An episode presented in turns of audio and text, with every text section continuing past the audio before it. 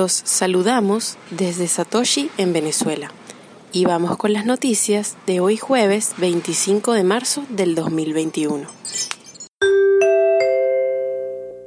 Fidelity solicita permisos para lanzar un ETF de Bitcoin en Estados Unidos.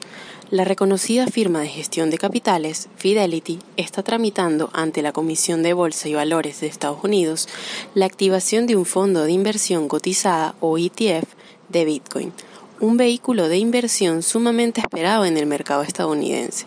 Wise Origin Bitcoin ETF es el nombre del producto que está empujando Fidelity, que se suma a otras propuestas de ETF que se encuentran ahora mismo esperando veredicto.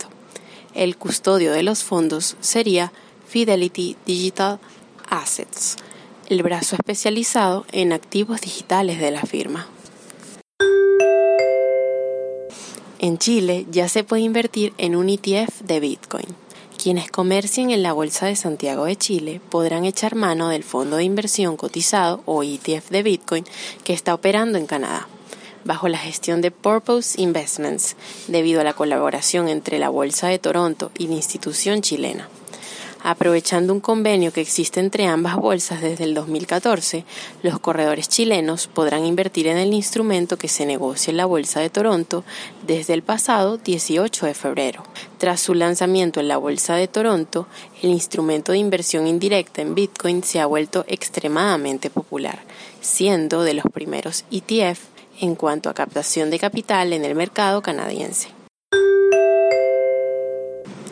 Ahora puedes pagar tu televisión por cable usando Bitcoin.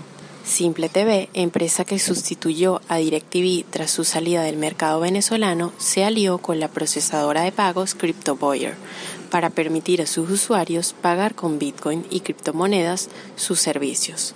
La empresa cuenta con más de 4 millones de usuarios actualmente, que podrán cancelar sus servicios utilizando sus satoshis de manera directa gracias a la integración del procesador de pago de CryptoBoyer en su plataforma.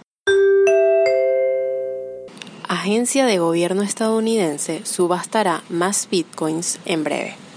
La Agencia de Servicios Generales subastará 6.79 bitcoins extra tras haber subastado un lote previo el 17 de marzo. La nueva subasta se realizará el próximo 29 de marzo. La venta se realizará en 10 lotes distintos y se recibirán ofertas para la puja hasta las 5 de la tarde del 31 de marzo. Lo recaudado en esta subasta será destinado al Departamento del Tesoro para que los recursos sean gestionados según las políticas federales. Esta popular plataforma de lending no aceptará bitcoins enviados desde mixers ni mercados P2P sin KYC. BlockFi, una popular plataforma de préstamos y yielding sobre tus bitcoins, actualizó sus condiciones de uso, señalando que no procesará depósitos que provengan de servicios de CoinJoin u otras técnicas de mezclado, ni de mercados de intercambio entre pares o P2P que no conozcan a su cliente o KYC. Tampoco recibirán fondos que provengan de sitios de apuestas ni de mercados de la Darknet. Además, la empresa se reserva el derecho de congelar o devolver los fondos que sean depositados en su plataforma incumpliendo alguna de estas nuevas restricciones.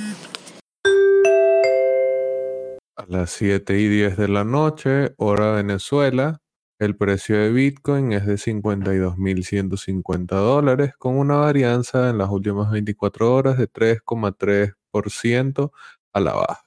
La dominancia se ubica en 59.6% y el hash rate está en 163.072. Esto fue el bit desde Satoshi en Venezuela.